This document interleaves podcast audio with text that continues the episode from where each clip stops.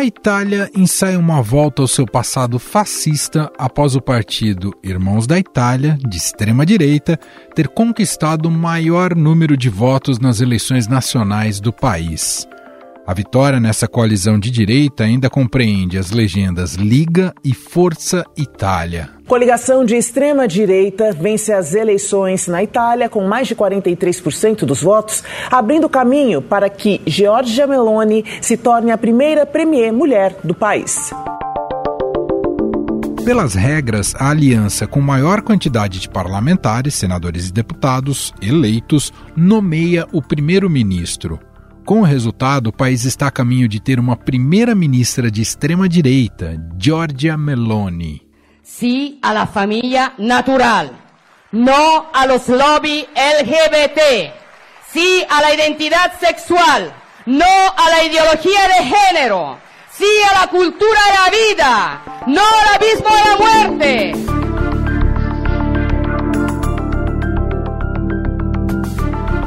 A deputada de 45 anos é conhecida por seus discursos nacionalistas e xenófobos, principalmente quando fala sobre imigração. Giorgia Meloni se define como mãe e cristã, e assim como o presidente Jair Bolsonaro, usa frequentemente o lema Deus, pátria e família. E questo piaccia o no a del sacro. Lo difenderemo, difenderemo Dio, la patria e la famiglia che fanno tanto schifo a qualcuno.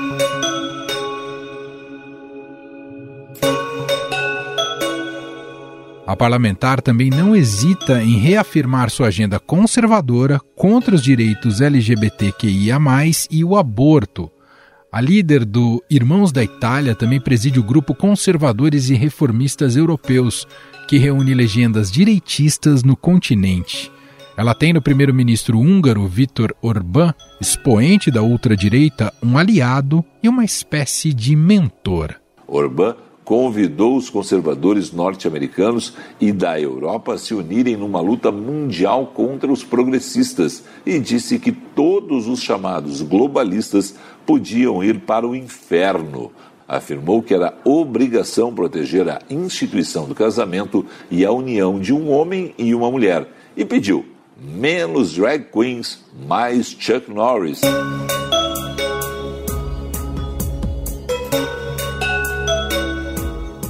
Giorgia Meloni é também admiradora de Benito Mussolini, que implantou o fascismo na Itália e era um dos principais aliados de Hitler na Segunda Guerra Mundial.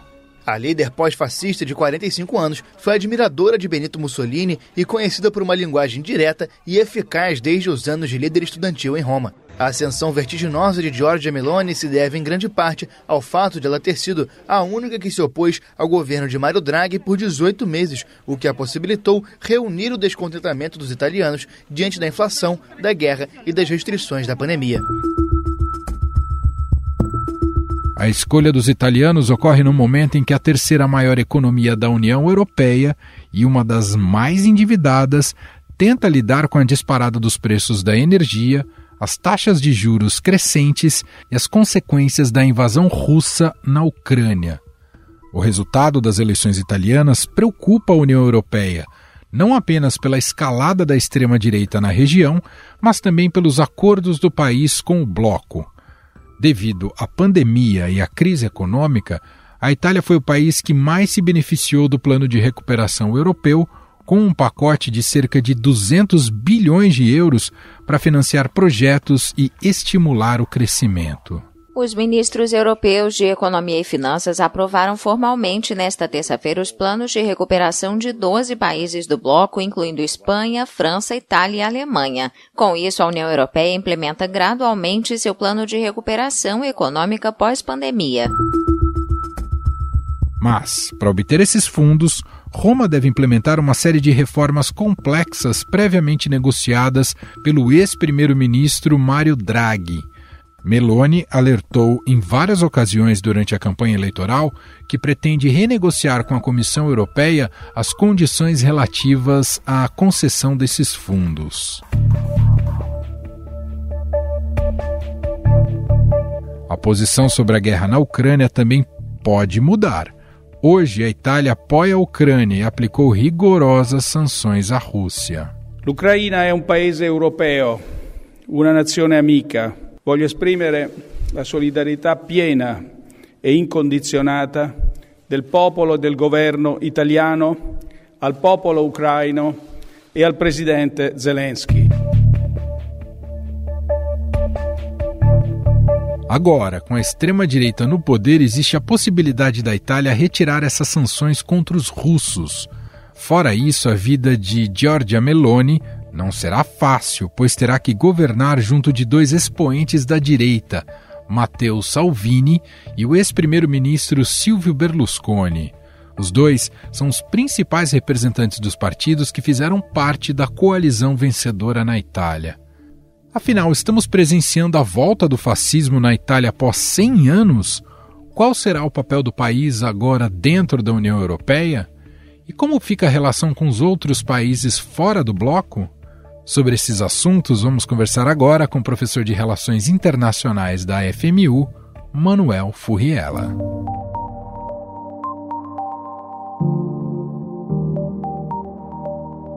Olá, professor, seja muito bem-vindo, tudo bem? Tudo ótimo, agradeço pelo convite e parabenizo pelo programa aí, pelo podcast. Obrigado, professor. Bom, existe um clima de apreensão em relação a esse resultado eleitoral na Itália, dada a identidade do partido de Giorgia Meloni.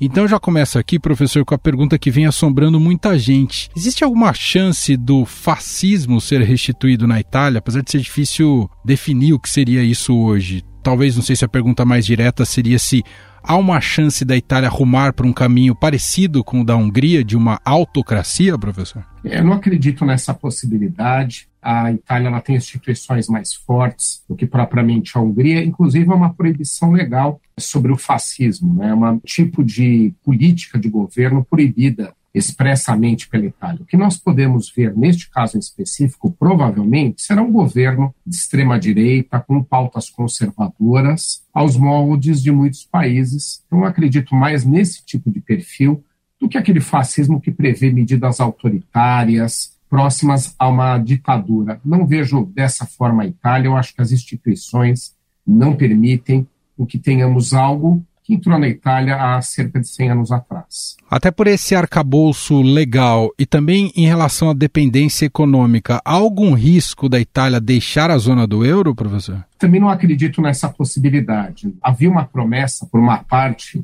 dos candidatos vencedores aí dessa eleição da Itália nesse sentido, com pautas mais extremas ao estilo do Brexit da Grã-Bretanha. Mas, de qualquer forma, não é a corrente majoritária. Nos últimos anos, essas correntes à direita da Itália tiveram que fazer composições para chegar ao poder. Então, não há uma corrente majoritária com força suficiente para esse tipo de medida. E até mesmo por uma razão econômica. A Itália possui um endividamento público que passa de 150% do seu próprio produto interno bruto, é um endividamento dos mais altos do mundo, se a gente amealhar as grandes economias. Então, seria completamente desinteressante excluir-se né, da União Europeia, já que ela possui grande suporte, muito apoio também da União Europeia. De imediato ou a curto prazo, o senhor imagina que a nova Premier deve mexer mais com política migratória, professor? Sem dúvida. Agora, há um ponto de obstáculo para esse tipo de decisão, que são as regras da União Europeia. Então, você tem uma série de acordos firmados pelos Estados da União Europeia, um deles, por exemplo, que determina uma redistribuição de refugiados e imigrantes, né, que inclusive não tem sido cumprida.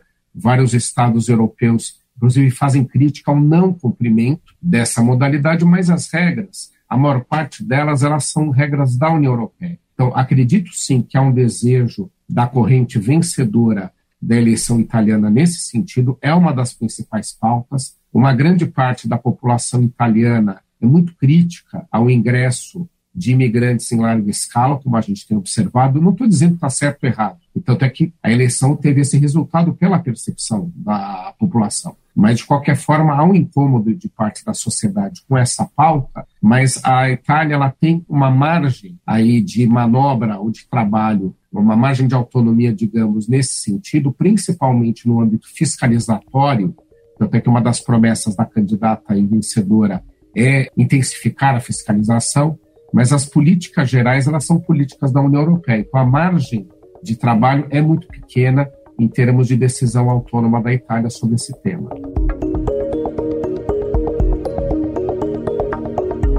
Professor, e em relação à guerra na Ucrânia, o presidente russo Vladimir Putin não deve ter ficado muito feliz com o resultado eleitoral da Itália. Ela se mostra muito mais, se coloca muito mais como adversária do, do Putin do que é, com a possibilidade de apoiá-lo, não é isso? É, exatamente. A gente vê aí, inclusive, uma distinção de outros grupos de extrema-direita na Europa. No caso da França, era o oposto. Le Pen ela tinha uma visão de composição, não de alinhamento né, com Putin propriamente, né, seria um exagero, mas um alinhamento e um descarte de um apoio tão intensivo à Ucrânia, já imaginando que não valeria né, a pena a França investir na Ucrânia recursos militares para se contrapor a Putin. Então, não era algo visto como uma política estratégica em relação à França. No caso da Itália, é o oposto. Né? O governo italiano eleito agora, ao contrário de aliados seus, como o caso do Berlusconi, que tem um apreço por Putin, inclusive há uma relação pessoal também, né, que a gente já identificou. No caso dela, não. Ela se vê como inimiga é, desse tipo de pauta de avanço da Rússia na Europa. Até porque a previsão né, da corrente majoritária atual que venceu na Itália é tão nacionalista que sabe da grande dependência que a Itália tem do gás russo, por exemplo. São 60% das importações de gás da Itália vem da Rússia.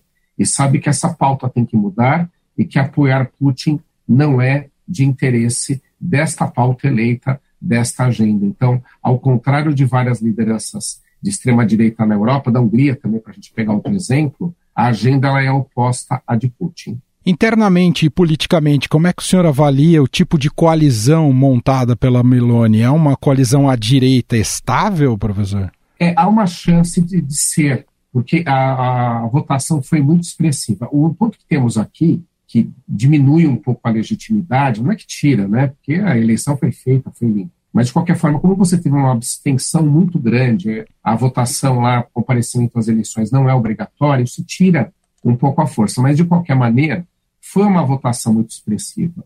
E as correntes à direita, num primeiro momento, elas se dividiram em muitas candidaturas, mas ao final elas se compuseram. Então você tem grupos de centro, centro-direita, né, direita, extrema-direita, que é o caso da corrente majoritária. Então acredito que em várias pautas eles vão conseguir trazer alguma estabilidade para a Itália. Não digo que isso venha a ser do interesse nacional e que as melhores decisões sejam tomadas, até porque mesmo não querendo sair do, da União Europeia ou não querendo levar a cabo esse fator, você terá aí uma série de contraposições. Então, você vai ter uma série de disputas de decisões italianas em relação às decisões europeias. Então, não vai ser fácil para esse governo continuar aí na sua agenda. Mas, de qualquer maneira, tá, há uma chance de trazer uma estabilidade, já que a Itália há 20 anos, 30 melhor dizendo, passa por vários fatores de instabilidade política, inclusive durante a pandemia, que foi o ápice recente dos problemas de política interna nacional. Aliás, essas frequentes trocas de primeiros ministros ali na Itália, a gente deve enxergar isso como uma virtude do sistema ou como uma fragilidade, professor? É, eu vejo como uma virtude. Né? Você veja aqui no Brasil, nós temos o sistema presidencialista, nós passamos por dois processos de impeachment muito distintos, até interessante para a gente comentar, porque foram de grupos completamente opostos. Nos dois aspectos, a gente tinha instabilidades políticas que talvez o parlamentarismo ou o semipresidencialismo, né, que é o caso de Portugal e França, por exemplo, pudessem compor melhor. Então, as, as diversas trocas de governos e gabinetes eh, não deveriam acontecer, mas de qualquer forma elas significam que o sistema, pelo menos, quando há uma crise política, ele busca um ajustamento em processos outros, como o nosso, onde você tem que aguardar quatro anos para a eleição, você estanca talvez uma solução. Estou falando do, da parte política, mas em relação à estabilidade política, apesar das trocas constantes, a gente também teve isso no Reino Unido, a gente mostra que há, algum, de alguma forma, um encaminhamento para se buscar um consenso. Então, acho que em termos de sistema é uma virtude, mas as trocas constantes mostram né, que a classe política que passa por um problema e não o próprio sistema.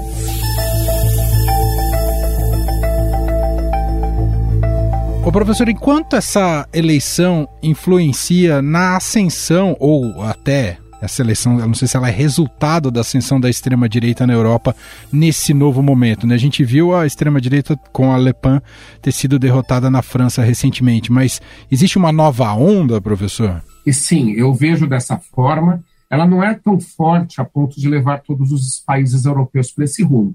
Né? A gente viu que em Portugal, por exemplo, o rumo tem sido outro e Portugal tem ido muito bem economicamente. Né? Ele, tá, ele está num processo virtuoso já há algum tempo e não está sendo governado pela direita. Então, eu acredito que há sim um fenômeno que vai atingir muitos países europeus. Né? Tem um outro exemplo aqui que é a Polônia, onde você tem a mesma questão. São críticos à União Europeia, mesmo tendo aquele país se beneficiado tanto né, dos fundos europeus, a Polônia é outra, agora depois com o ingresso na União Europeia, mas mesmo assim né, você tem muitos países críticos. Então as pautas são inclusive muito parecidas. Mas você tem uma ascensão é, de direita em muitos países europeus. A Itália foi um dos casos mais extremos. No caso da França, a corrente não saiu vitoriosa, mas o Macron ele ganhou por uma margem pequena.